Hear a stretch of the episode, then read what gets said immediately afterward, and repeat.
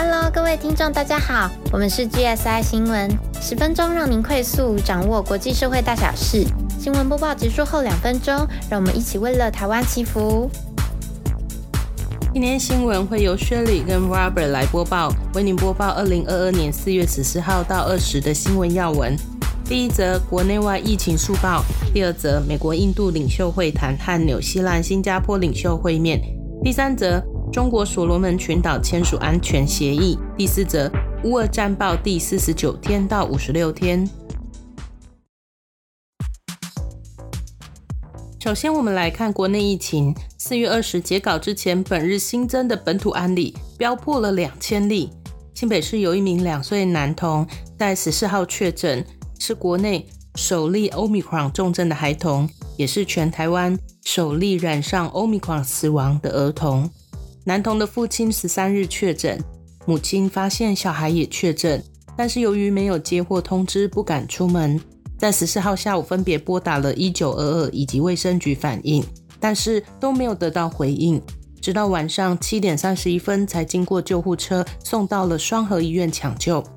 但是男童已经全身抽搐，进医院后气切插管，昏迷了一整天之后，在十五号下午，家属只好放弃了急救。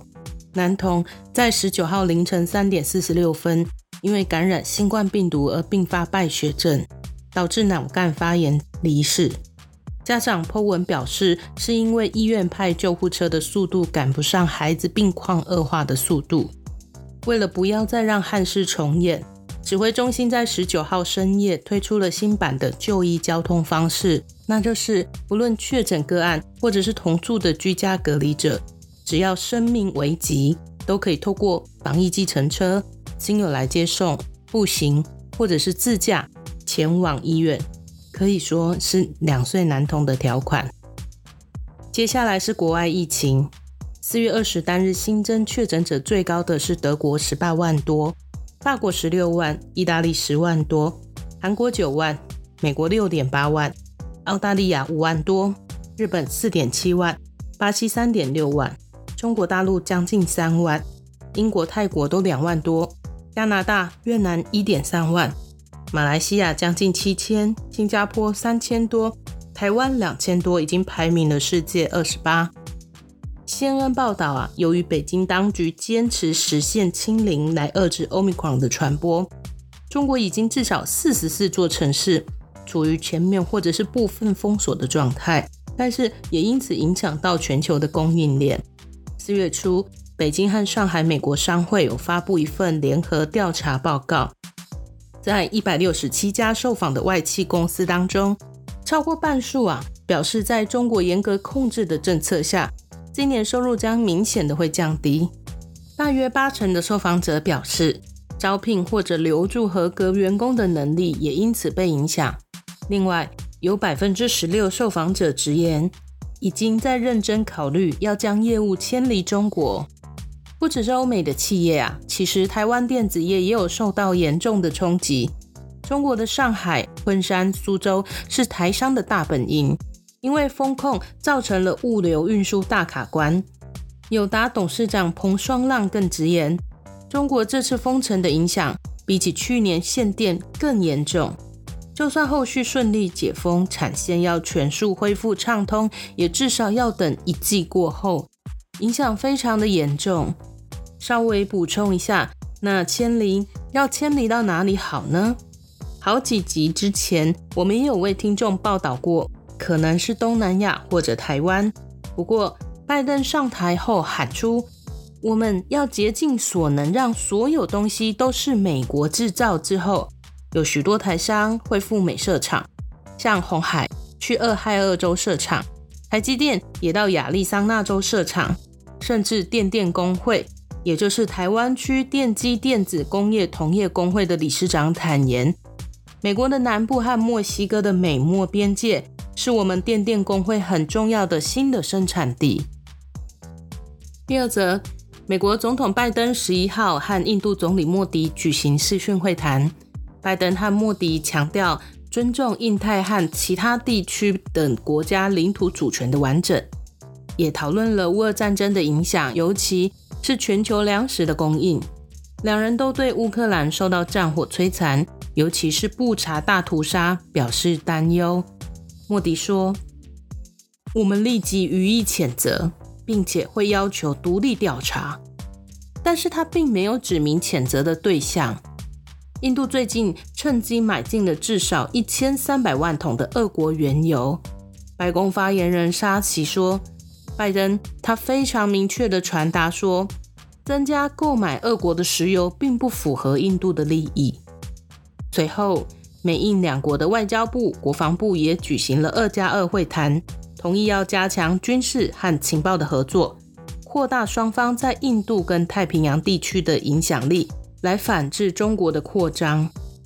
四月十九号，纽西兰总理阿德恩与新加坡总理李显龙会晤，两人就贸易、乌俄战争。以及亚太地区的压力等问题交换了意见。阿德恩说，在全球范围内，基于规则的秩序正面临着压力，而且受到了俄罗斯入侵的威胁、破坏和颠覆，所以应该持续的对话，以确保在亚太地区不会看到紧张局势的升温。两位总理表示啊，两国会共同努力来建设。开放、包容，以规则为基础的印太地区。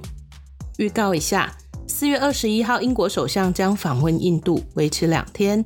还有，美国总统拜登将在五月下旬访问日本，这将是他就任以来首次访问亚洲。拜登的主要目的是出席四方安全对话高峰会，和日本、澳洲还有印度三国的元首商讨印太地区的和平稳定。同时，可能讨论到台湾来参与印太经济架构的问题。我们一定会为听众后续追踪报道，请记得开启小铃铛，订阅起来哦。第三则，北京四月十九号证实，已经和所罗门群岛签署了安全协议。在该协议签署之后，澳大利亚、纽西兰和美国都表达了担忧。因为泄露条款显示，它将允许中国的军舰可以在所罗门群岛停靠，中国政府还可以派遣安全的部队在这里协助维持社会秩序。美方对这项协议缺乏透明度感到担忧。为什么这项协议受到这么大的关注呢？美国之音访问到资深外交官艾伯特·格雷，他提到说。所罗门群岛位处在地方的枢纽，是整个太平洋南部地区货物运输的中转站，在货物运航行上不止扮演重要的角色，对空中的运输啊也很重要。要北上前往亚洲的纽澳航班，还有美国飞往南太平洋的飞机，都得经过该地。第四则，我们来看乌俄战况。我们在部落格上一样会放一些照片，但可能会引起不安。您在阅览之前可以先行留意。四月十四号第五十天，俄国海军黑海舰队的旗舰莫斯科号毁损沉没，美方证实是因乌克兰海王星反舰飞弹击中所导致。外国媒体指出，莫斯科号可以说是一座海上指挥控制中心。审视莫斯科号并不只是少了一艘军舰那么简单，而是对俄军在士气和实际战力上都有显著的打击。不过，也有美国匿名官员表示，尽管沉船是一次的指标性的事件，但也不太可能对整个战事的走向产生重大的影响。反正是否重大，就看用什么基准来评价喽。就在同一天，乌克兰首都基辅郊区一座兵工厂遭俄国空袭。工厂遭到局部摧毁。这座工厂据称是生产击中莫斯科号的海王星飞弹的工厂。四月十五号第五十一天，俄罗斯驱逐十八名欧盟外交官，以报复稍早欧盟宣布十九名俄罗斯不受欢迎人物的举动。自从战争爆发以来，已经有超过五百万人逃离乌克兰，这是欧洲自二次世界大战以来扩大速度最快的难民危机。照片可以看到。卢甘斯克区域的许多平民已经被促请离开了。四月十六号第五十二天，一枚俄国飞弹击中 Kharkiv 一处的中部行政区，导致一死十八伤。四月十七号第五十三天，欧盟主席冯德莱恩表示，欧盟将第六轮对俄罗斯制裁，制裁行动将锁定银行业，尤其是俄罗斯联邦储蓄银行，也会包括对石油的制裁。倘若俄国成功拿下马里乌波一来有战争的象征性，二来是让从东南部向西进逼的压力得以大幅提升，以及俄军可以从马里乌波港口来补给。因此，同样的，乌克兰也难以轻易放弃马里乌波。尽管俄方发出最后通牒，要求马里乌波的乌克兰军队投降，否则将被消灭。不过，当地的守军仍然誓言马里乌波会战斗到底，死守到最后一刻。Zelensky 表示。乌克兰不会为了结束与俄罗斯的战争而放弃乌克兰东部的领土，并且警告说，马里乌波最后一批乌军如果阵亡，那么乌克兰与俄国的和平谈判就将破局。四月十八号第五十四天，当东边的孤城马里乌波最后死守时，俄军对西边大城 Lvov 的轰炸已经开始升级。十八日清晨，乌克兰的西部大城 Lvov。被导弹轰炸攻击，目前已知至少造成平民六人死亡。我们照片可以看到有被空袭的 Lvov，还有被焚毁的车子。另外，Kharkov 的街头也有急救人员照护受伤的民众。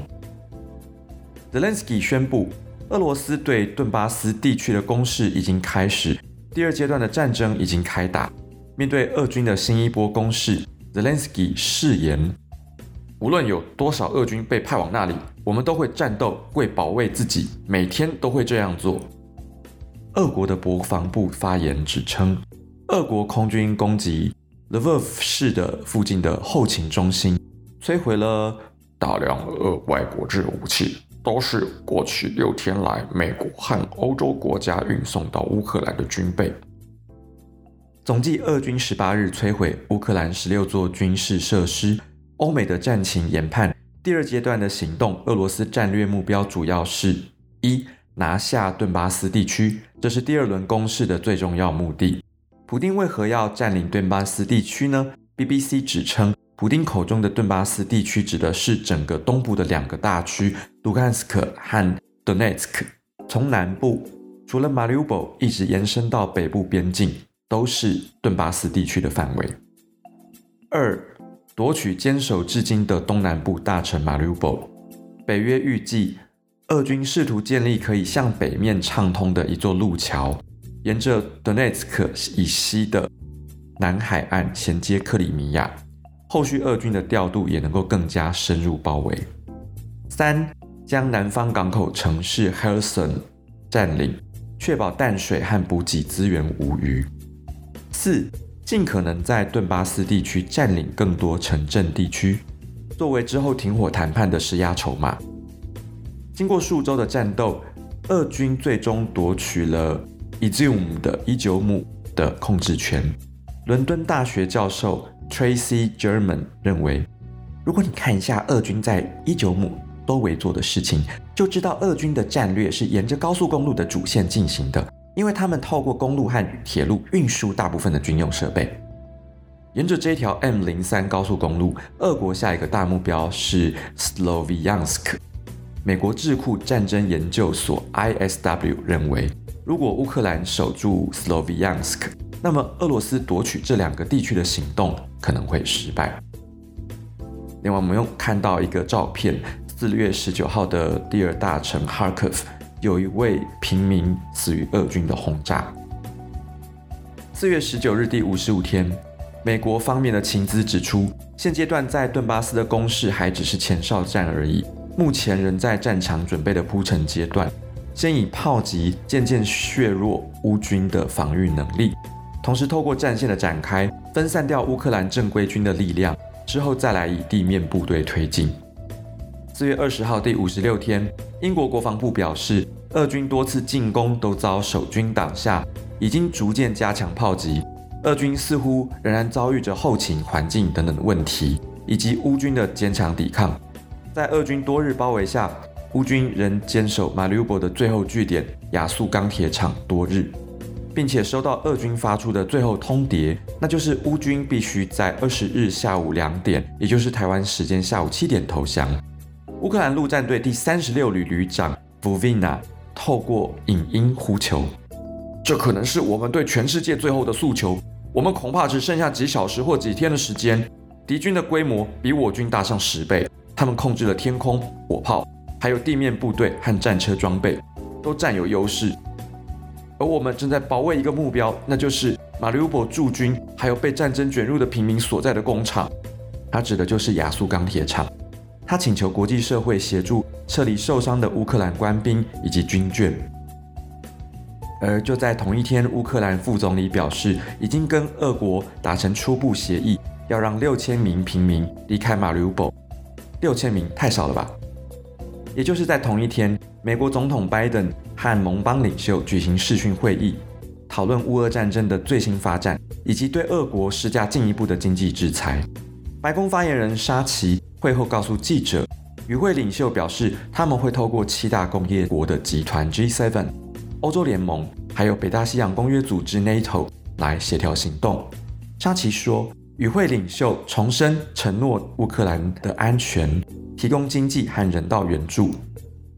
美国政府会继续提供乌克兰弹药和其他的军事援助。日本首相岸田文雄 Kishida Fumio 说。日本打算将提供乌克兰的贷款由最初的一亿美元增加为三亿美元。英国则是将提供乌克兰更多的火炮武器。英国首相 Johnson 表示，英国正在研究如何提供乌克兰反舰飞弹，包括将硫磺型飞弹架设在车辆上。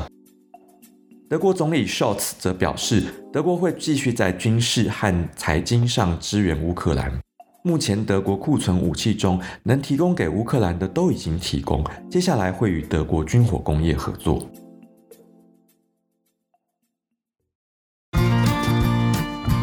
好的，我们今天新闻播报到此，请记得帮我们按赞、订阅、开启小铃铛，并且留言给我们鼓励哦。在节目最后，我们邀请您与暖心的 Grace 为我们的世界一同祈福。今天的资料来源主要是 BBC 中文、UDN、LTN。CNA、中视新闻台、环宇新闻台、中央流行疫情指挥中心记者会以及其他我们所列的媒体。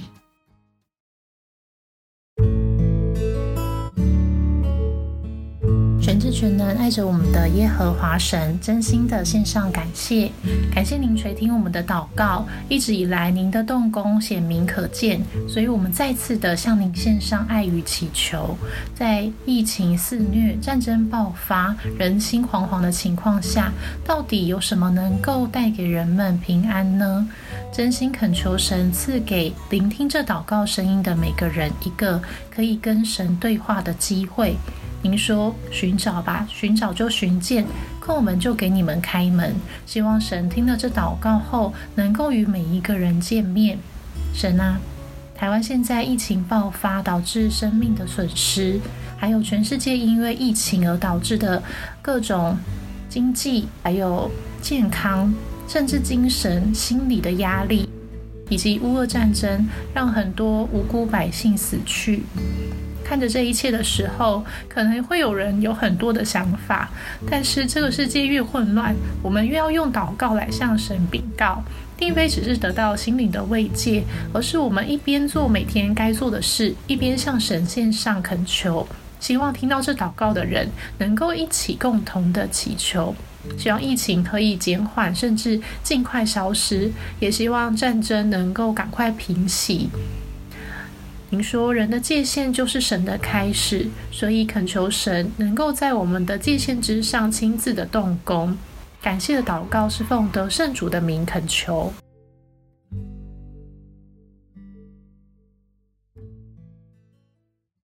那我们下集再见喽，拜拜。